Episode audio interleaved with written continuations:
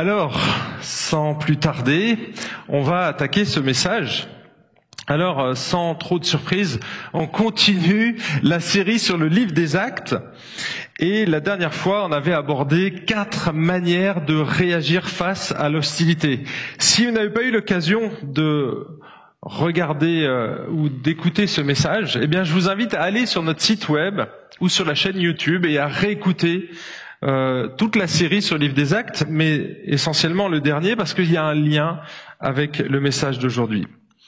Alors, ce matin, on va terminer le chapitre 4 et on va entamer les 11 premiers versets du chapitre 5. Alors, je sais qu'il y a beaucoup de chrétiens, peut-être que vous en faites partie, qui aimeraient revivre les premiers chapitres des actes et en particulier les trois premiers chapitres parce que à partir du chapitre 4 ça devient un peu plus un peu plus compliqué. On va dire que c'est moins séduisant, moins attrayant pour les chrétiens. Et puis, bah, si vous avez entendu le titre du message d'avant, euh, quatre réactions, quatre manières de réagir face à l'hostilité. Eh bien oui, effectivement, le début du chapitre 4 jusqu'au verset 32, on nous parle de, de la première persécution. C'est les apôtres qui la subissent, mais ça va aller comme ça, crescendo, euh, en lisant le livre des actes.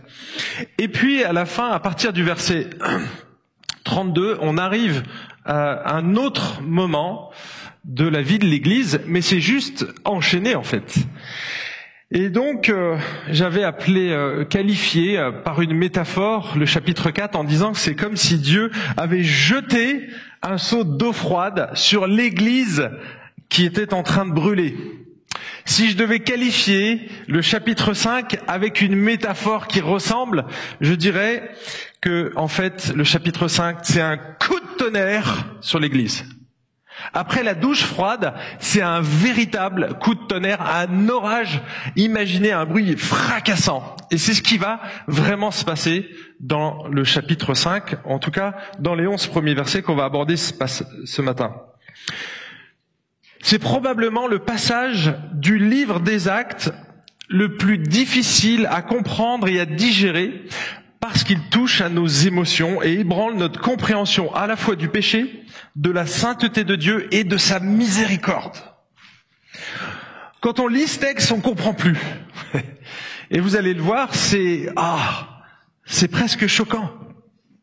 Chaque croyant qui lit la Bible pour la première fois et découvre le début du chapitre 5 est choqué par la sévérité et la rapidité de la sanction qui tombe, boum, comme ça, comme un éclair, sur deux personnes du nom de Ananias et Saphira. Mais ce récit n'est pas disposé par hasard dans le livre des actes. Luc prend le soin d'exposer deux autres situations qui vont venir contraster avec Ananias, la situation d'Ananias et Saphira. Et c'est ce qui m'a conduit à faire un plan en trois points. Comme vous vous en doutez, ce matin, on va avoir trois points et j'aimerais que l'on aborde trois manières de manifester sa générosité pour Dieu et son Église.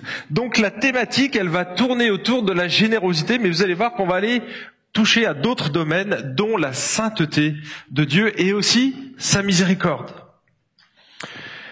Alors, dans les trois passages, c'est un triptyque. Luc aime les triptyques. Si vous regardez Luc 15, il raconte chaque fois trois histoires de la brebis perdue, du drachme perdu et du fils perdu. Et là, il va raconter aussi trois histoires mais des histoires réelles. Et donc, on retrouve ici trois histoires, deux qui sont bonnes, euh, mauvaises, pardon, euh, deux qui sont bonnes et une qui est mauvaise. On va commencer par les mauvaises nouvelles, euh, les bonnes nouvelles, pardon, excusez-moi, je vais y arriver. Je vous avais prévenu, j'ai pas bien dormi. Alors, quel est ce premier point? Je vais allumer, c'est mieux. Le premier point qui touche à la générosité, c'est les versets 32 à 35, c'est qu'une générosité collective suscitée par un amour authentique. Lisez avec moi les versets 32 jusqu'au verset 35. Ils sont projetés sur l'écran. La multitude de ceux qui avaient cru n'était qu'un cœur et qu'une âme. Nul ne disait que ses biens lui appartenaient en propre, mais tout était commun entre eux. Avec une grande puissance. Les apôtres rendaient témoignage de la résurrection du Seigneur Jésus et une grande grâce reposait sur eux tous. Car il n'y avait parmi eux aucun indigent. Tous ceux qui possédaient des champs ou des maisons les vendaient, apportaient le prix de ceux qu'ils avaient vendus et le déposaient aux pieds des apôtres et l'on distribuait à chacun selon qu'il en avait besoin. Et on arrête notre lecture ici. Première collectivité que l'on trouve ici, donc c'est l'église de Jérusalem, et on voit une générosité mais globale au sein de cette communauté qui est suscitée par un amour réciproque, mais un amour authentique, vrai, sincère. Et donc, on pourrait aussi aussi bien dire qu'on a la description d'une église remplie de l'Esprit Saint. Vous vous rappelez l'année l'année dernière, la semaine dernière, on a vu qu'une des premières ou la première caractéristique du fruit de l'esprit dans la vie d'un croyant authentique, c'est l'ananas. C'est pas Ananias, hein, c'est l'ananas et c'était l'amour, bien entendu. L'amour. Et on a décrit cet amour comme un, c'est l'amour agapé, c'est un amour qui se, qui sert les autres. C'est un amour qui se donne, qui est tourné, orienté vers les autres. C'est un amour qui se soucie des autres.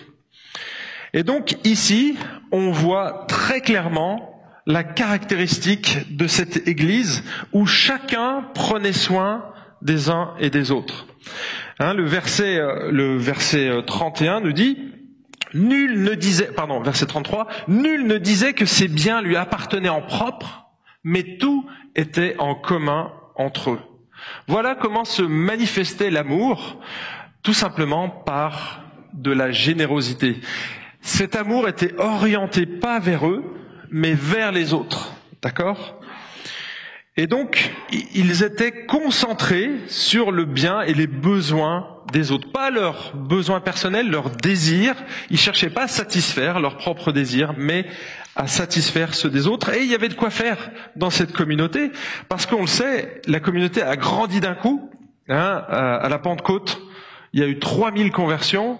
Ensuite, il s'est passé quelques semaines, il y en a eu 2000 autres il y avait au moins 5000 hommes, donc certains commentateurs pensent que c'est beaucoup plus que 5000 parce qu'il y avait des femmes et des enfants. Donc vous imaginez la méga church. Et donc, certains d'entre eux, de ces croyants, qui ne connaissaient pas l'évangile, découvrent l'évangile et choisissent de rester depuis la Pentecôte pour entendre les apôtres enseigner. Et donc, ils n'ont pas de lieu où loger, ils n'ont pas de quoi manger, ils n'ont pas de travail. Et donc, il faut, il faut les aider. Et donc, c'est la communauté de Jérusalem qui va prendre les choses en main et qui va tenter de les aider. D'autres qui s'étaient convertis et qui avaient probablement témoigné à leur famille, eh ben, se retrouvaient, ou à leur employeur, parfois c'était un peu mélangé, eh bien, ils se sont retrouvés sans emploi. Et à cette époque, il n'y avait pas de sécurité sociale, on n'avait pas de prime quand on perdait son emploi, et donc il n'y avait pas d'aide sociale. Et donc il fallait que ce soit la famille ou les amis qui pourvoient. Et ici, c'était la communauté de Jérusalem, donc l'église de Jérusalem, la toute nouvelle église qui allait pourvoir. Et chacun, donc il y a, y a des gens qui avaient pas mal d'argent, des gens qui avaient des propriétés, d'autres qui avaient des champs. Et pour pourvoir aux besoins de leurs frères qui étaient plus dans le besoin qu'eux, eh bien, ils vendaient tous leurs biens. Alors quand je dis tous leurs biens, c'est ce que le texte dit, mais on voit quand on lit Acte 2 qu'en fait, ils, continuaient à se retrouver dans les maisons pour rompre le pain, pour manger et pour témoigner et pour écouter la parole. Donc, on se doute bien que tous les, ils vendaient tous les maisons, c'est pas tous. Bien sûr, c'est beaucoup de gens vendaient leurs maisons.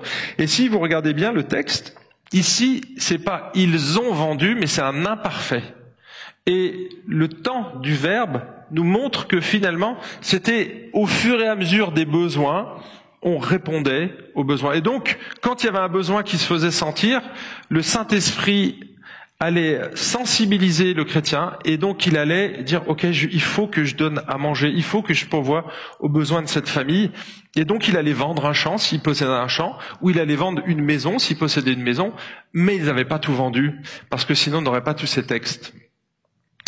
Alors, euh, certains ont utilisé ce texte pour faire de la propagande socialiste hein, ou le communisme, mais c'est pas de ça dont il s'agit. Je vous lis ici un commentaire, justement pour qu'il n'y ait pas d'amalgame avec cette idéologie. Il ne s'agit pas d'un communisme chrétien. La vente des biens était totalement volontaire, ce qui n'est pas du tout le cas dans le communisme. On impose la même règle à tout le monde. Le droit de propriété n'était pas aboli. La communauté ne contrôlait pas l'argent avant qu'il ne soit donné de façon volontaire aux apôtres. La distribution n'était pas faite de façon égale, mais selon les besoins. C'est pas l'égalitarisme, c'est en fonction des besoins. On reçoit pas tous 300 euros. C'était pas comme ça. Non. Lui, il a besoin de 500 euros, on lui donnera 500 euros. Lui, il a besoin de 30, on lui donne 30. Lui, il a besoin de manger, lui, il a besoin d'habits. Vous voyez, il a besoin de logement. On répondait aux besoins. Ces principes n'ont rien de commun avec le communisme. Il s'agit de l'amour chrétien dans sa forme la plus pure. Donc, vous voyez, c'est pas du communisme, mais quand même, c'est le fait d'aimer notre frère et notre sœur d'une manière authentique. On va chercher à connaître ses besoins et on va essayer d'y répondre.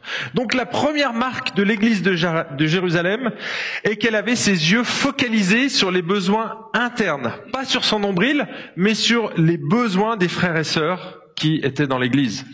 Elle était animée d'un amour et d'une compassion authentique. Et la deuxième marque que l'on trouve ici dans le texte, la deuxième marque de cette Église est qu'elle avait ses yeux tournés vers l'extérieur, vers le besoin des perdus, vers ceux qui avaient besoin d'entendre l'Évangile. Hein, regardez ce qu'il dit au verset 33. Avec une grande puissance, les apôtres rendaient témoignage de la résurrection du Seigneur Jésus. Ici, c'est un concentré de l'évangile. On n'a pas tout, c'est juste un résumé, mais on, on voit clairement qu'ils annonçaient l'évangile. Ils annonçaient la résurrection du Seigneur Jésus parce que c'était le message central des apôtres. Et qu'est-ce qui se passe?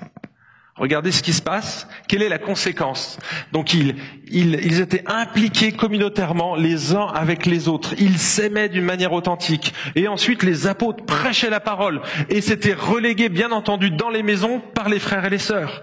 Et l'Église continue à grandir comme ça. Et regardez la conséquence. La fin du verset 33. Et une grande grâce reposait sur eux tous. Et voyez, l'Église, était centré sur les deux priorités que Jésus leur avait laissées. S'aimer de manière désintéressée et aller vers le monde perdu. Donc si vous voulez baigner dans la grâce, si on veut que notre Église soit baignée dans cette grâce, eh bien il faut maintenir ces deux priorités. À la fois le soin qu'on a les uns vis-à-vis -vis des autres, donc ça c'est ce qu'on appelle le côté centripète de l'Église. On va prendre soin, on va nourrir, voyez, on va faire grandir, on va équiper les croyants. Et puis le côté centrifuge, centripète, centrifuge. Et si on est bien centripète, si on, on arrive à faire ce travail profondément, que les gens se sentent aimés, qu'est-ce qu'ils vont faire? Ils vont mieux témoigner. Donc il y a le côté centripète et centrifuge. Et finalement, la vie d'une église, elle devrait avoir ces deux pôles constamment. Et souvent, le déséquilibre vient qu'on se focalise trop d'un côté ou de l'autre. Si on fait que de l'évangélisation, on va négliger la sanctification, on va négliger l'édification des croyants, et l'Église va ça va s'en ressentir. Notre témoignage, ça va faire flop, parce que notre vie ne sera pas sanctifiée et ça donnera même pas envie aux autres. Mais on peut avoir l'inverse, c'est-à-dire ne faire que travailler et se regarder le nombril quelque part. Et donc on va être des petits chrétiens parfaits, mais là, on sera complètement intouchables. Les autres n'auront pas envie d'être comme nous parce qu'on est trop parfaits. Enfin, c'est pas l'idée, hein, mais c'est la perception qu'on aura de nous-mêmes. Surtout, il faut pas toucher le péché, vous voyez. Donc on va pas vers les non-chrétiens. Et ça aussi, c'est déséquilibré. Il faut maintenir les deux en tension. C'est un savant équilibre. Et je trouve que le chapitre 5 montre bien ces deux aspects. Ça nous amène à la deuxième situation positive, et c'est ce que j'ai appelé une générosité individuelle suscitée par le Saint-Esprit. Et regardez le verset 36. Joseph, surnommé par les apôtres Barnabas, ce qui signifie fils d'exhortation, lévite, originaire de Chypre, vendit un champ qu'il possédait, apporta l'argent et le déposa aux pieds des apôtres. Et ici, Luc prend un deuxième exemple positif de générosité. Il se focalise sur la générosité d'un homme qui, qui s'appelait, ben, il s'appelait Joseph, mais il était surnommé Barnabas par les apôtres. Alors pourquoi j'ai mis ce titre, une générosité individuelle, on le voit, mais pourquoi suscité par le Saint-Esprit? Eh bien parce qu'en acte 11, verset 24, on lit par rapport à Barnabas que c'était un homme de bien, plein d'Esprit Saint et de foi. Et donc, cet homme-là était rempli d'Esprit Saint, et c'est probablement de là que ça a suscité sa générosité. Comme il s'agit de la première mention de Barnabas dans le livre des Actes, Luc va nous donner quelques renseignements généraux à son sujet.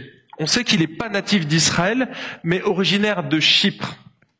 On apprend ici qu'il est lévite, c'est-à-dire qu'il fait partie d'une des tribus sacerdotales. Luc ne dit pas comment il se peut qu'un lévite possède un champ, parce que dans l'ancienne alliance, eh bien, on défendait formellement aux lévites de posséder un terrain. Bien qu'ils avaient des maisons, on leur demandait de ne rien posséder. Ils n'avaient pas le droit de possession. Sauf que peut-être que Barnabas avait hérité ou du côté de son épouse. Ça pouvait venir aussi d'ici. On ne sait pas, mais Luc ne s'attarde pas sur ce détail-là. Il en parle très spontanément, très simplement et très clairement. En fait, Barnabas a vendu un champ qu'il possédait et discrètement, et le mot est important, discrètement, il est venu en apporter la totalité aux apôtres. Mais vous avez vu, il n'y a pas de fioriture dans ce texte. Il vendit un champ qu'il possédait, apporta l'argent et le déposa aux pieds des apôtres. Tu fais une transaction, tu récupères les sous, tu le mets dans une enveloppe, tu viens donner l'enveloppe et tu t'en vas. C'est tout ce qu'ils ont fait. Tout simple.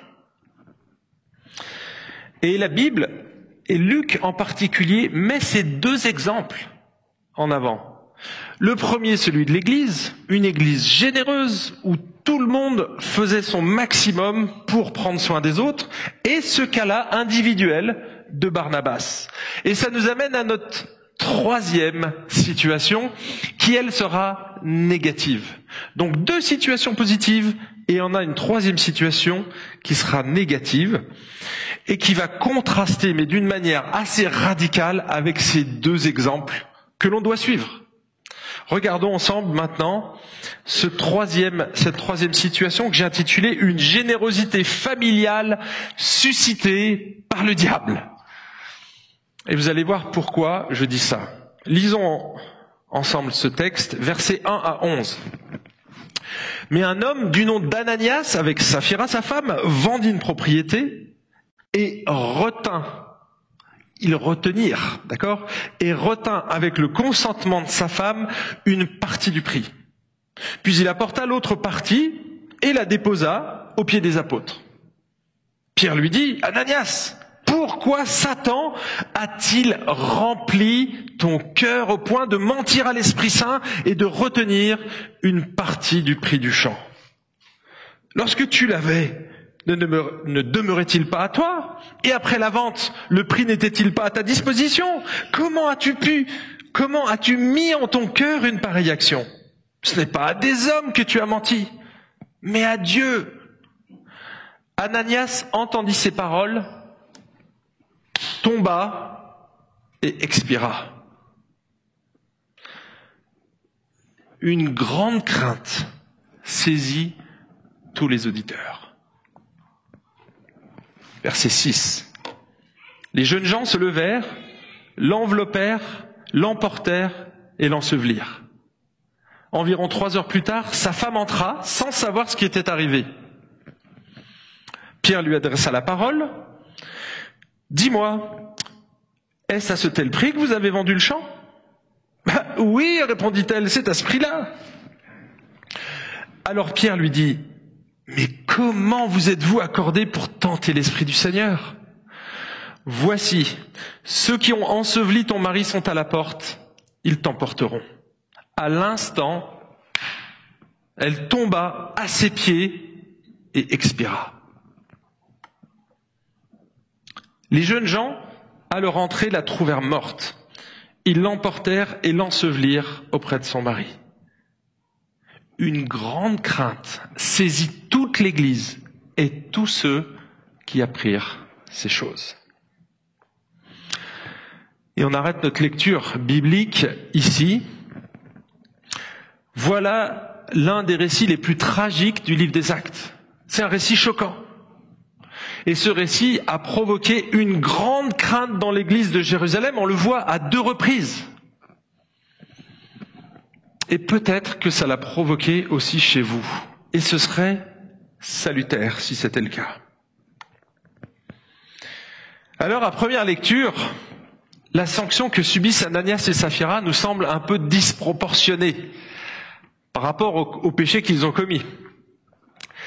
En effet, si vous êtes un lecteur de la Bible, vous avez probablement remarqué que d'autres serviteurs de Dieu ont commis des péchés, entre guillemets, plus graves, sans automatiquement recevoir la foudre divine. Je vais prendre simplement deux, deux hommes de Dieu que vous connaissez très bien.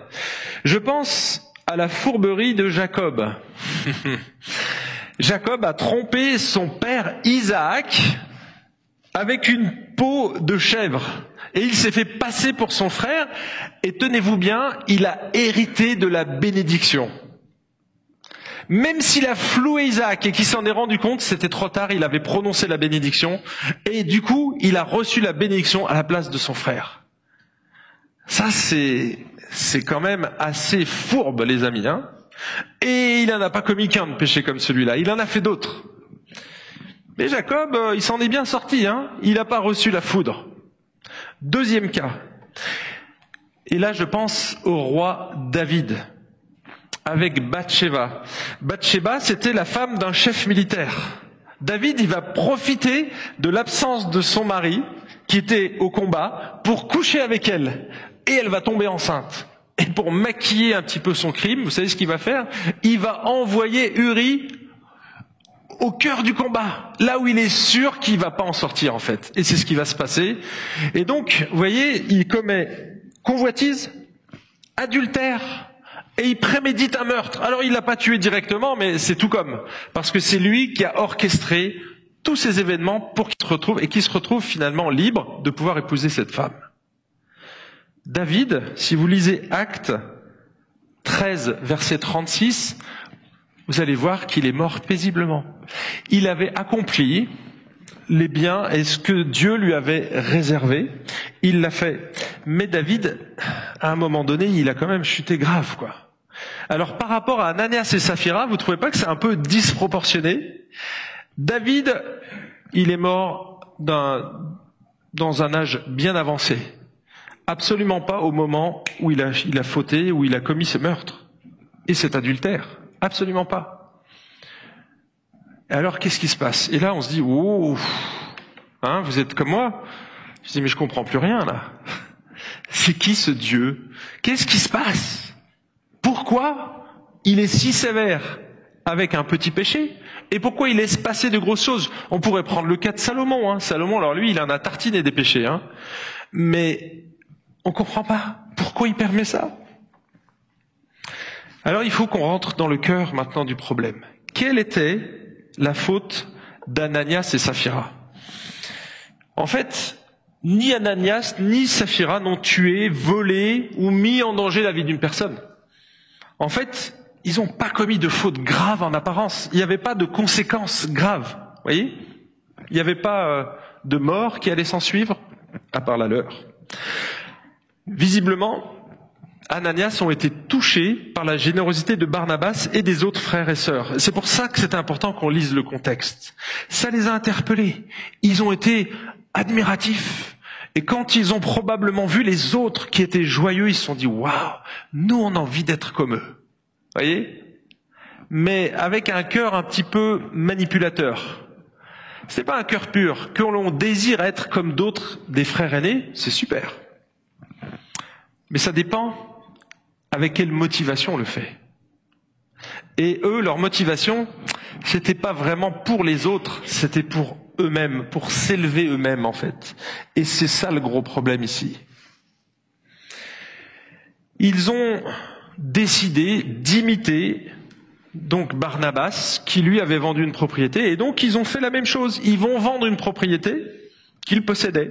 Donc c'est des gens qui avaient quand même un petit peu d'argent, même s'ils n'étaient pas forcément richissimes, ils avaient des biens, et donc ils ont fait comme les autres, mais ils se sont dit, attends, ma chérie, tu sais, on a quand même le projet d'acheter une voiture le mois prochain, et puis euh, tu sais, si on voulait faire un petit voyage, ça serait quand même bien si on donnait pas tout. On va en garder une partie. Ouais, t'as raison. Mais qu'est-ce qu'on dit euh, aux apôtres là? Bon, t'as qu'à leur dire qu'on a tout donné, franchement, ça n'a pas de conséquences. Qui va le savoir? Vous voyez le genre de raisonnement? Tout simple. Peut-être que vous l'avez même eu. Oh, on va pas tout dire. Et vous voyez, c'est juste ça. ça, ça trahit l'intérieur. Ça trahit quelque chose de plus profond, en fait. Et c'est ce qu'on va voir maintenant. En fait, Ananias et Saphira n'étaient pas obligés de tout redonner. Regardez ce que dit le verset 4. Lorsque tu l'avais, ne demeurait-il pas à toi? Ils n'étaient même pas obligés de donner l'argent, ils auraient pu vendre leur propriété et tout garder pour eux. C'était pas un problème. C'était absolument pas un péché. Et après la vente, le prix n'était-il pas à ta disposition? C'est-à-dire que oui, tu pouvais faire exactement ce que tu avais calculé avec ta femme, tu vas garder de l'argent de côté, et c'est même sage de le faire. De pas tout donner. Ok, si jamais il y a un coup dur, on fait comment? Comment on va pouvoir venir en aide aux autres? Et probablement que la famine qui est arrivée dans le livre des actes à Jérusalem, c'est aussi peut-être que certains s'étaient trop dépouillés de leurs biens. Et du coup, il n'y a plus de ressources. Vous voyez? Donc il, il faut quand même réfléchir à ce qu'on donne. Donc, il faut être sage. Peut-être que c'est bien de donner, d'être généreux, mais à un moment donné, se dire, OK, si nous, on tombait dans la galère, qu'est-ce qu'on ferait? Donc, mettre cet argent de côté, c'est une bonne chose. Donc, vous voyez, il n'y a rien de mal à ça. Le problème ici, c'est qu'ils l'ont caché. Et qu'ils ont dit quelque chose qu'ils avaient fait, enfin, qu'ils n'avaient pas fait. Et donc, quelque part, ils se sont vantés de quelque chose, ils ont menti, ils ont trahi la vérité. Ils n'ont pas tout dit. Et donc là, ça pose un problème. Là, ça pose un problème. Alors c'est quoi ce qu'il aurait reproché? Regardez le verset 3. On voit ici Pierre qui reproche à Ananias d'avoir menti au Saint-Esprit. Et regardez au verset 9, regardez ce qu'il reproche à Saphira. Il lui reproche d'avoir tenté l'Esprit du Seigneur. Donc vous voyez deux formulations un petit peu différentes, mais qui trahissent leur cœur. D'un côté, on ment, on trahit la vérité, et de l'autre côté, on va tenter, on va provoquer Dieu en fait. J'aime bien ce commentaire de Kuhn, il dit, Ananias et Saphira ont tenté ou provoqué Dieu pour voir s'il détecterait la fraude et interviendrait. Ah bah ils ont gagné, hein. pour le coup, il est intervenu. Regardez ce qu'il dit. La non-intervention de la part de Dieu aurait pu être interprétée par l'Église le jour où la fraude aurait été découverte comme l'incapacité de Dieu de découvrir la supercherie ou sa tolérance à l'égard du péché. C'est pas faux. Alors, c'est pas ce que dit le texte, mais je trouve que son analyse est intéressante. Et donc, Ananias et Saphira ont publiquement prétendu avoir donné tout le produit de la vente de leur propriété alors qu'ils en avaient gardé une partie pour eux. Et donc, là, Pierre le qualifie de mensonge. Mais à mon avis, le mensonge n'est que le péché visible. Ce que Tim Keller appelle l'idole apparente. Hein? Il y a des péchés qu'on commet. Par exemple, quelqu'un qui va dilapider son argent, qui va dépenser tout son argent, ou quelqu'un qui est grippe-sous, l'inverse, les deux ont le même problème. Mais c'est pas un problème avec l'argent.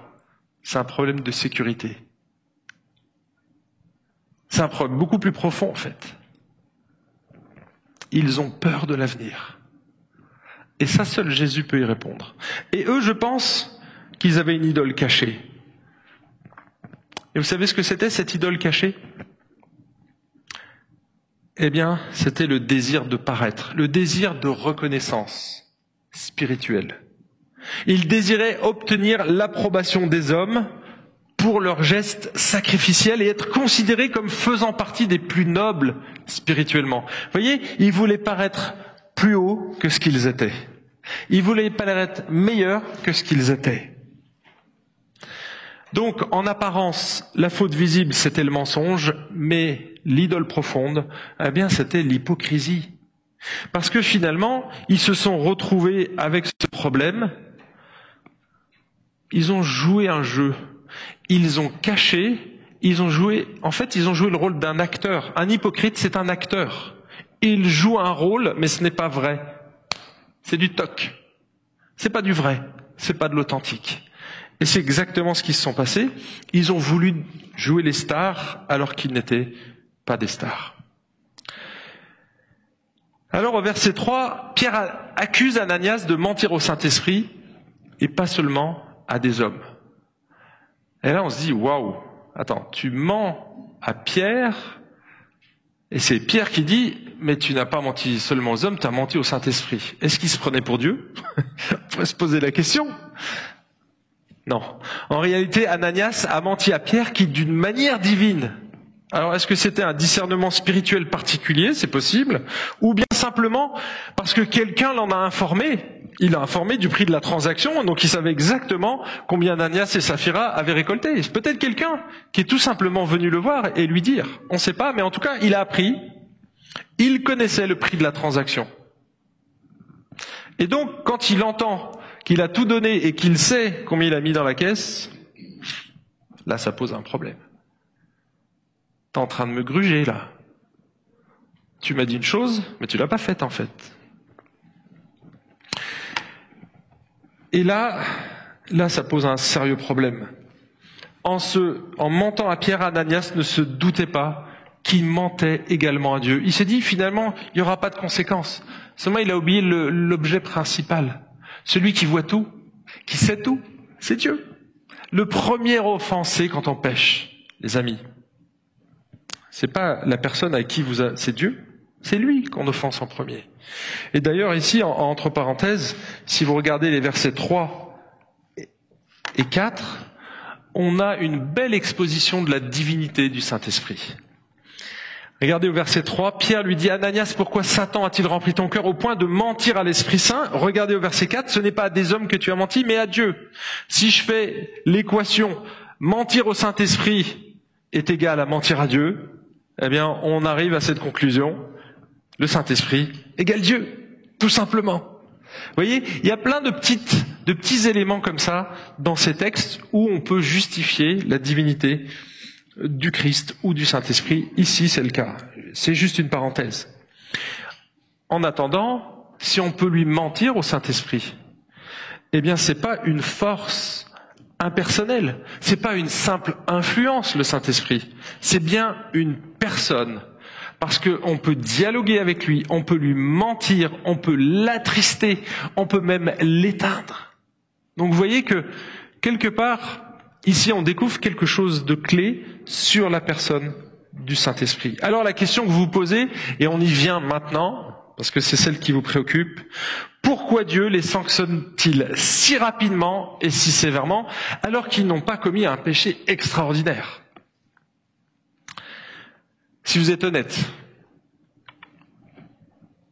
si je suis honnête, je dois reconnaître que j'ai commis ce genre de faute au moins une fois, et j'en ai commis des largement pires. Alors pourquoi Dieu les juge-t-il, eux, de la sorte? Et là, il faut faire un petit, un petit retour en arrière et observer d'un peu plus large les Écritures. Et quand on regarde bien, eh bien, on s'aperçoit qu'à tous les moments décisifs de l'histoire de son peuple, alors que Dieu accordait des grâces et faisait progresser son plan de salut, eh bien, il lui a fallu rappeler à des moments clés qu'il était saint et qu'il ne tolérait pas le péché. Parce que sinon, on abuse de la grâce de Dieu. Et donc, Dieu doit mettre, des fois, de temps en temps, un holà. Il donne le ton et on s'aligne. D'accord? Au début de chaque grande étape, Dieu a sanctionné sévèrement les individus qui avaient commis de petites fautes. Je vais vous citer trois cas. Trois Trois exemples que l'on trouve dans la Bible.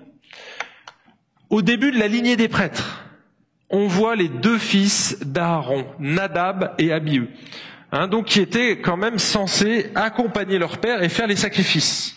Il se trouve qu'à un moment donné, ils vont donner du feu, mais qui vient pas de leur camp, qui vient d'un peuple étranger. Du feu, simplement un briquet, quoi, en gros. Hein. On leur a donné des allumettes pour allumer leur feu, mais ça venait pas, c'était pas cachère.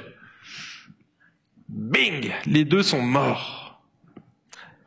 Ça a eu lieu au début de la lignée des prêtres. Vous pourrez lire ça en Lévitique 10.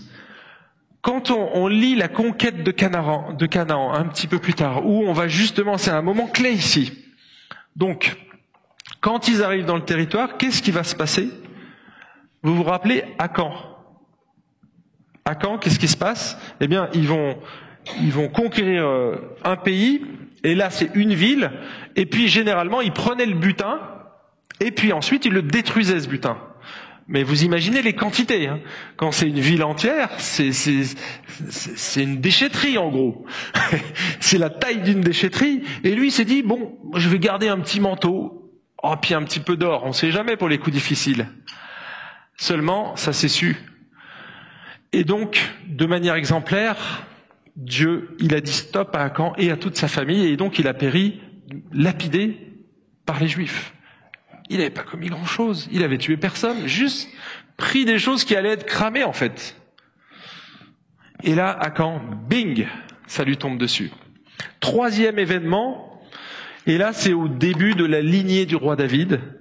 Qu'est-ce qu'on observe? Ouza, ça vous a jamais choqué choqué ce passage? Vous lisez le truc, le gars il est en train de marcher à côté de l'arche, et puis le, chariot bute, bute sur un caillou, et donc l'arche commence à, vaciller, et qu'est-ce qu'il fait? Ben, Il essaye de le retenir, ah, comme mon ordinateur. Il essaye de le retenir, et qu'est-ce qui se passe? Boum Il est foudroyé net et il meurt. Qu'est-ce qu'il avait fait, Ouza? Bah, il n'était pas au bon moment, euh, au bon endroit. Il avait rien à faire là, en fait, lui. Eh bien, il est tombé au moment de la lignée du roi David, et c'était au début, et il voulait manifester la sainteté de cette arche. Et à chaque fois, euh, que ce soit en la conquête de Canaan, que ce soit la lignée des prêtres, on voit que c'est euh, dans chacun des cas, c'est d'une part donc le point commun, j'essaie de, faire un petit récap ici. Le point commun de, tous ces cas, c'est que le premier, c'est toujours pour un petit péché que Dieu a exécuté sa sentence. Si, par exemple, une de ces personnes avait commis un grave péché, le fait d'être foudroyé, ça aurait été normal en fait.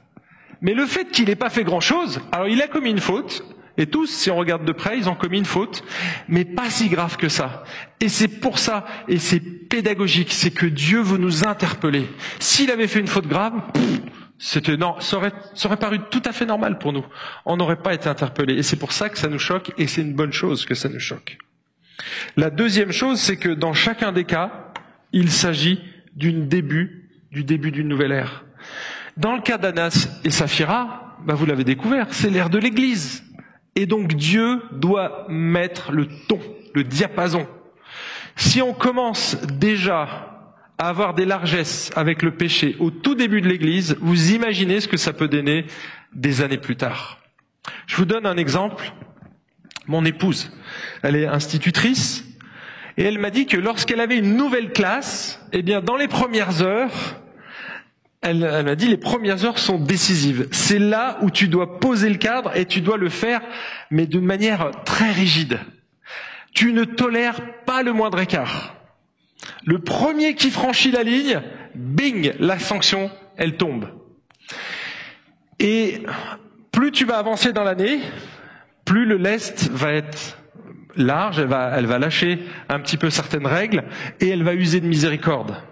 Mais si elle ne le fait pas dès le départ, elle perd totalement son autorité et elle perd ses élèves. Elle me dit, à la fin, on n'en fait plus rien. On peut plus les maîtriser parce qu'il n'y a plus d'autorité. Je ne représente plus rien pour eux. Et là, Dieu, il fait exactement ça avec Ananias et Saphira. Il va donner le ton. Ils ont eu la malchance d'être là au début de l'église. Ça aurait pu nous arriver à nous.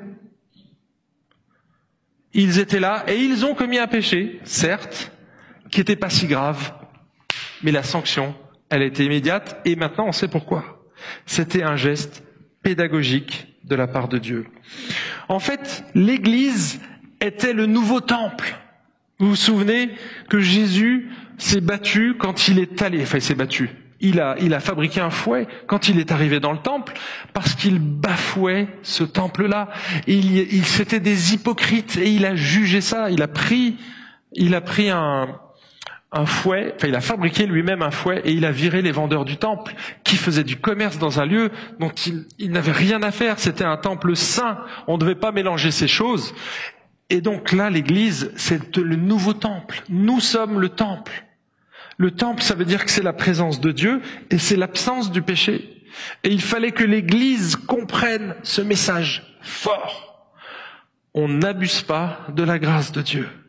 Ici, c'est un lieu saint. Vous êtes le temple du Saint-Esprit. Nous sommes le temple du Saint-Esprit. Pas le bâtiment, nous, notre communauté. Et c'est pour ça qu'il y a, normalement, on devrait gérer le péché. Il ne doit pas y avoir de péché entre nous. Il y a le pardon, il y a la grâce, mais s'il y a du péché, on doit le gérer, et c'est ce qu'on appelle la discipline. Et là, ici, c'est Dieu qui l'exerce. Et quand, quand Dieu l'exerce, ça fait mal. Ça fait mal. Donc il nous le délègue, et on voit ici qu'on ne rigole pas avec l'hypocrisie. Alors, j'en arrête ici pour le texte, je vais tirer maintenant quatre leçons. Quatre leçons de ce texte, parce qu'elle me semble, ça me semble important de, tirer les leçons de ce qu'on vient de lire. La première des choses qui, qui me saute aux yeux, c'est qu'on ne doit pas essayer de paraître mieux que nous sommes. On l'a vu, le problème de fond d'Ananias et Saphira, c'était pas le mensonge, mais c'était plutôt le fait ou le désir d'être admiré, de paraître mieux, plus spirituel qu'il ne l'était en réalité. Et ça, c'est un problème identitaire. Mais avec Jésus, mes amis, on n'a pas besoin de paraître mieux que ce que l'on est. Parce que c'est lui qui nous donne notre valeur. C'est lui qui définit notre identité. Ananias et Saphira n'avaient probablement pas puisé leur valeur et leur, identité en Christ. C'était des chrétiens probablement, mais probablement immatures. Ils n'avaient pas saisi ce qu'ils étaient en Christ. S'ils avaient pu seulement puiser leur valeur et leur identité en Christ dans les Écritures, ils auraient mieux compris l'amour et la grâce de Dieu et sa sainteté. Ils auraient mieux compris qui était Dieu et ce qu'ils auraient été aussi. Et n'auraient pas cherché à paraître mieux parce que c'était déjà des fils du roi, c'était déjà des ambassadeurs du Christ, ils étaient déjà la lumière, ils étaient déjà le sel de la terre parce que tout cela, c'est Dieu et sa parole qui nous le dit dans les Écritures. Eux, ils ont ignoré ces choses et ils ont cherché à briller. Et ça, c'est la, définition même du péché, selon mon ami, bah c'est pas mon ami, mais selon Tim Keller, un auteur contemporain que j'aime beaucoup, il dit péché, c'est chercher à devenir soi-même, à acquérir une identité en dehors de Dieu. Eh bien, c'est exactement ce que Ananias et Saphira ont voulu faire. Et dans ce sens-là, ils ont péché. Ils ont voulu être, paraître mieux que ce qu'ils étaient. Ils ont cherché une identité en dehors de la parole de Dieu, en dehors de Jésus, en dehors de Dieu, et ils l'ont payé très cher. Deuxième leçon que j'aimerais tirer, ne tolérons aucun péché, car cela attriste Dieu.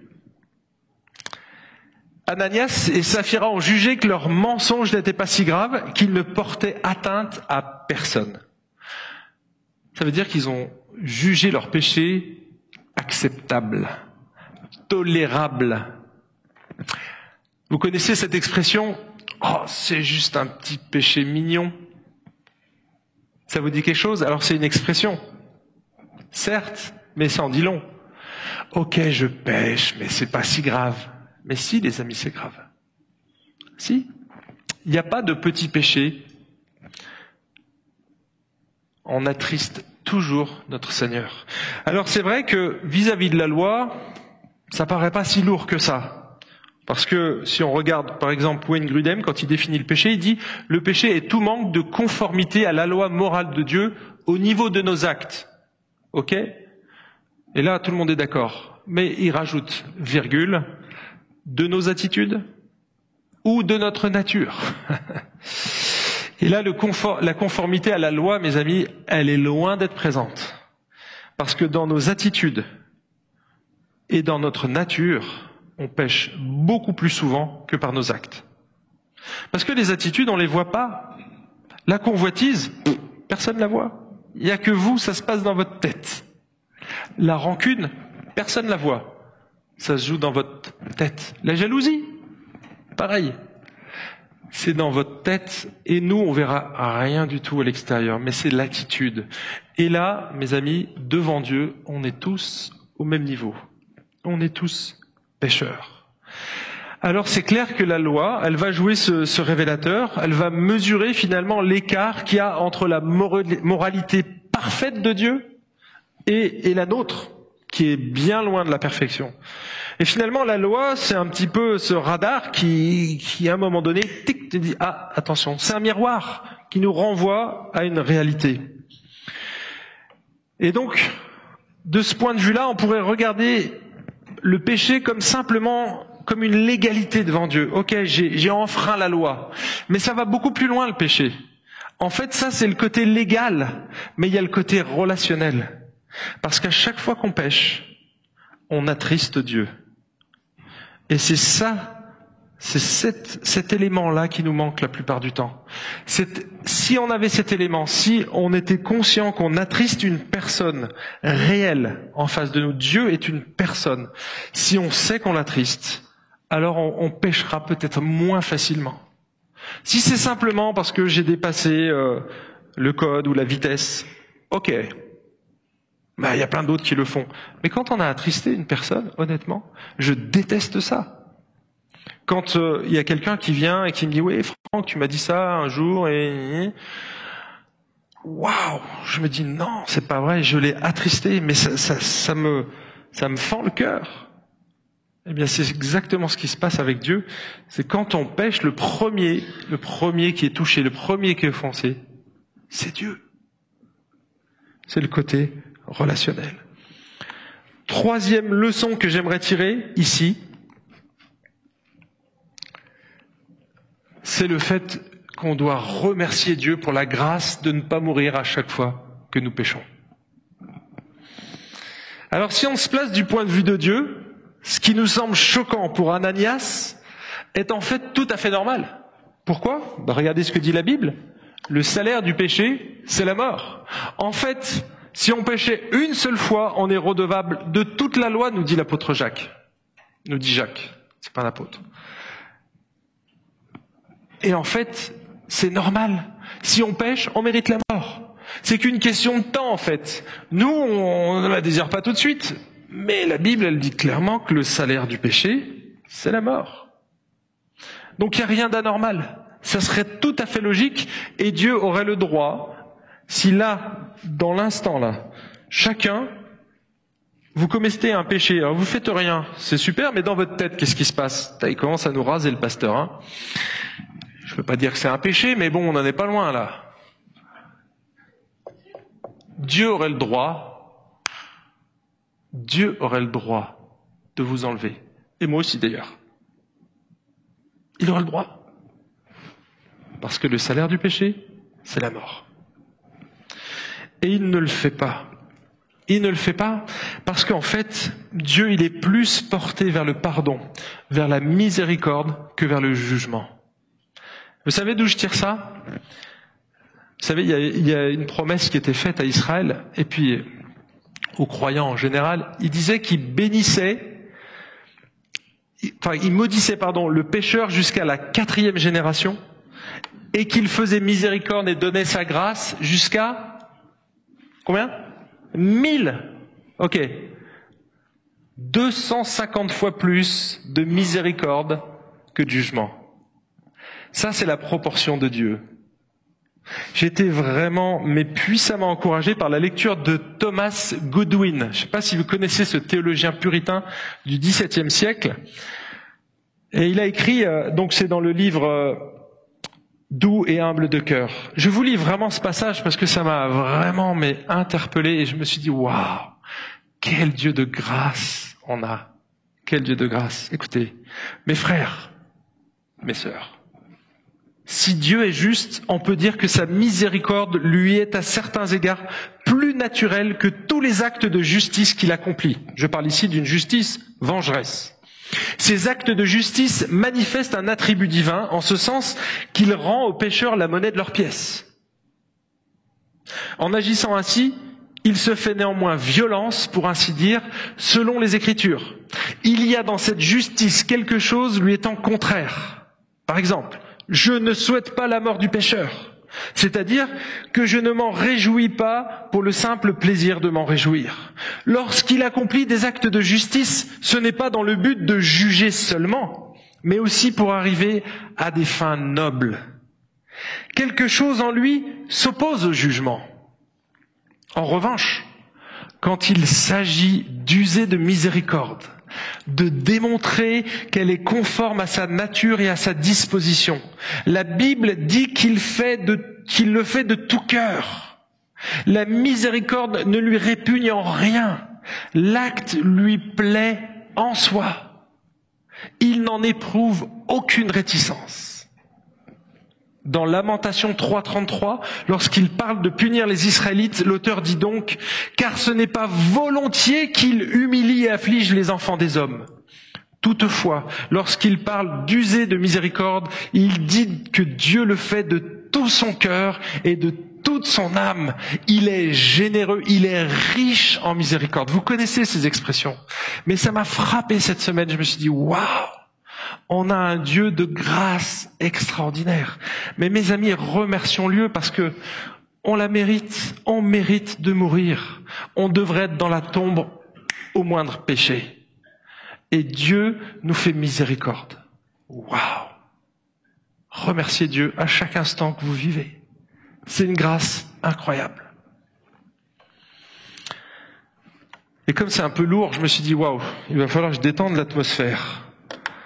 Alors j'ai dit, on va faire une quatrième leçon, mais on va l'adresser plus particulièrement aux jeunes, mais vous allez voir que c'est pas seulement pour les jeunes. Arrêtons de procrastiner et saisissons les opportunités de service dans l'église. Pourquoi je dis ça?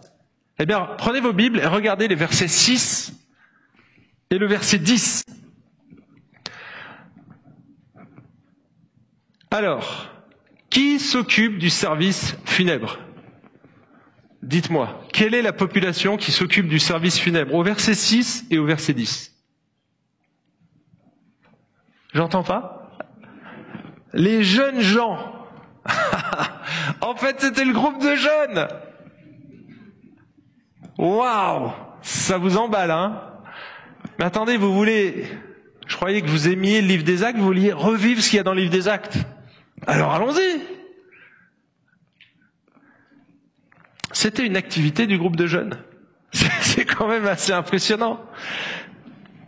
Alors je pense pas qu'il faille appliquer à la lettre ce que les chrétiens de l'église primitive ont fait. Mais quand même, je retiens l'idée. C'est que les jeunes gens, donc le groupe de jeunes, avaient un rôle et un ministère important dans l'église. Parce que c'est les apôtres qui ont jugé que ces jeunes étaient aptes à un tel service. Donc ça veut dire que vous êtes capables vous êtes capable, pas simplement de passer l'aspirateur et de remplir de la vaisselle. Vous pouvez avoir un vrai ministère. Et je dis pas que c'est pas un ministère déjà en soi, mais vous pouvez faire de grandes choses. Vous avez plus de temps, vous avez un cerveau qui fonctionne mieux que le mien, vous avez plus d'énergie. Vous avez tout pour vous. Dieu vous a donné des capacités et la Bible dit qu'il vous a donné au moins un don. Mais si tu en as reçu au moins un don, c'est pour le mettre au service des autres. Donc t'as pas, t'as pas le choix. Vous savez, la semaine dernière, j'ai, j'ai dit que l'un des points de faiblesse de la jeunesse actuelle, c'était la procrastination. Vous savez ce que c'est la procrastination? C'est le fait de toujours repousser au lendemain ce qu'on pourrait faire maintenant. Regardez ce que dit euh, J.C. Ryle.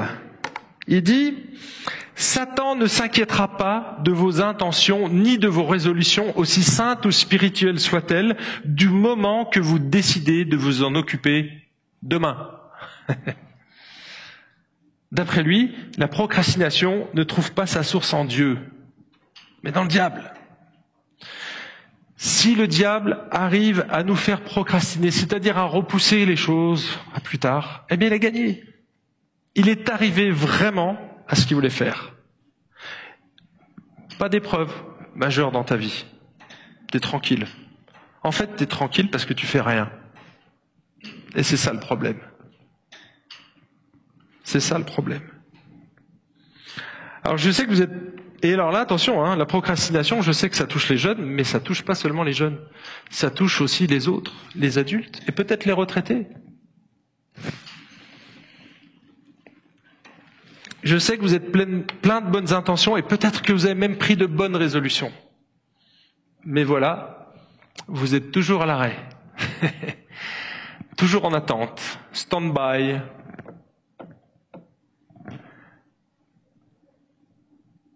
Moi, je vous dis, arrêtez de vous poser des questions existentielles et mettez-vous au service. Faites comme ces jeunes gens, saisissez les opportunités. Et moi, je vous dis, saisissez les opportunités qu'on vous lance régulièrement du haut de la chair. Il y a plein de ministères à prendre. Plein. Il y a plein de choses à faire dans une église. Ne voyez pas seulement des ministères du dimanche, mais même en semaine. Hier, on parlait avec les jeunes du fait de se voir en semaine. Ils ont besoin de modèles. Nos jeunes ont besoin de modèles. Le pasteur peut pas tout faire. Je peux pas être un modèle pour tout le monde et prendre du temps avec chacun. Vous imaginez ce que ça représente? On a compté 80 personnes ce matin. Si je diluais mon temps sur 80 personnes, ben vous auriez pas un message avec trois points, je peux vous l'assurer. On lirait le texte et on prierait. Ça serait suffisant. Mais c'est pas le cas. Il y a plein de ministères, les amis. Alors saisissez les opportunités, elles sont là. Venez nous voir venez nous trouver. Je ne vais pas faire l'annonce d'un listing exhaustif de tout ce qu'il y a à faire dans l'Église, mais je peux vous dire qu'il y a énormément de choses à faire. Donc arrêtez de procrastiner. Et je, conclus ici. Et là, c'est très solennel, les amis. Vous avez remarqué qu'il y a deux cas, Ananias et Saphira. Ananias n'a pas eu l'opportunité de se repentir. Il a été jugé immédiatement. Il n'a pas eu le temps. Regardez Saphira au verset 8. Pierre lui adressa la parole, Dis-moi, est-ce bien à ce prix-là que vous avez vendu le champ? Ça, ça s'appelle une opportunité de repentance. C'est une grâce que Dieu nous fait. Il nous offre une possibilité de revenir en arrière. Qu'est-ce qu'a fait Saphira? Elle l'a pas saisi. Qu'est-ce qui s'est passé? Bingo On l'a enterré. Je ne sais pas si ce matin, le Saint-Esprit vient parler à votre cœur. Peut-être qu'il y a un péché qui l'a mais complètement illuminé en se disant waouh, c'est vrai que par rapport à Ananias et Saphira, le mien est tellement plus gros. Mais mon ami, si c'est le cas, c'est le moment de te repentir Parce que tu attristes profondément Dieu. Peut-être que ça touche pas la communauté. Peut-être que c'est un péché caché que personne ne voit mais tu attristes profondément ton Créateur. Et il veut te sortir de là, parce que tu es piégé dans ton péché, et il veut te sortir de là. Mais il faut que tu te repentes. Aujourd'hui, si tu entends sa voix, n'endurcisse pas ton cœur. C'est ce que dit l'Épître aux Hébreux. Ça, Dieu nous parle de tellement de manières différentes. Peut-être que c'est juste une illustration que j'ai glissée dans le message. Je sais comment ça fonctionne. Et je me dis, le Saint-Esprit, des fois, il, a des trucs. Euh, si c'est le cas, mon ami, repens-toi. Tu as besoin de la grâce de Dieu. Tu sais pas ce qui peut arriver. Tu sais pas ce qui peut arriver. Repens-toi.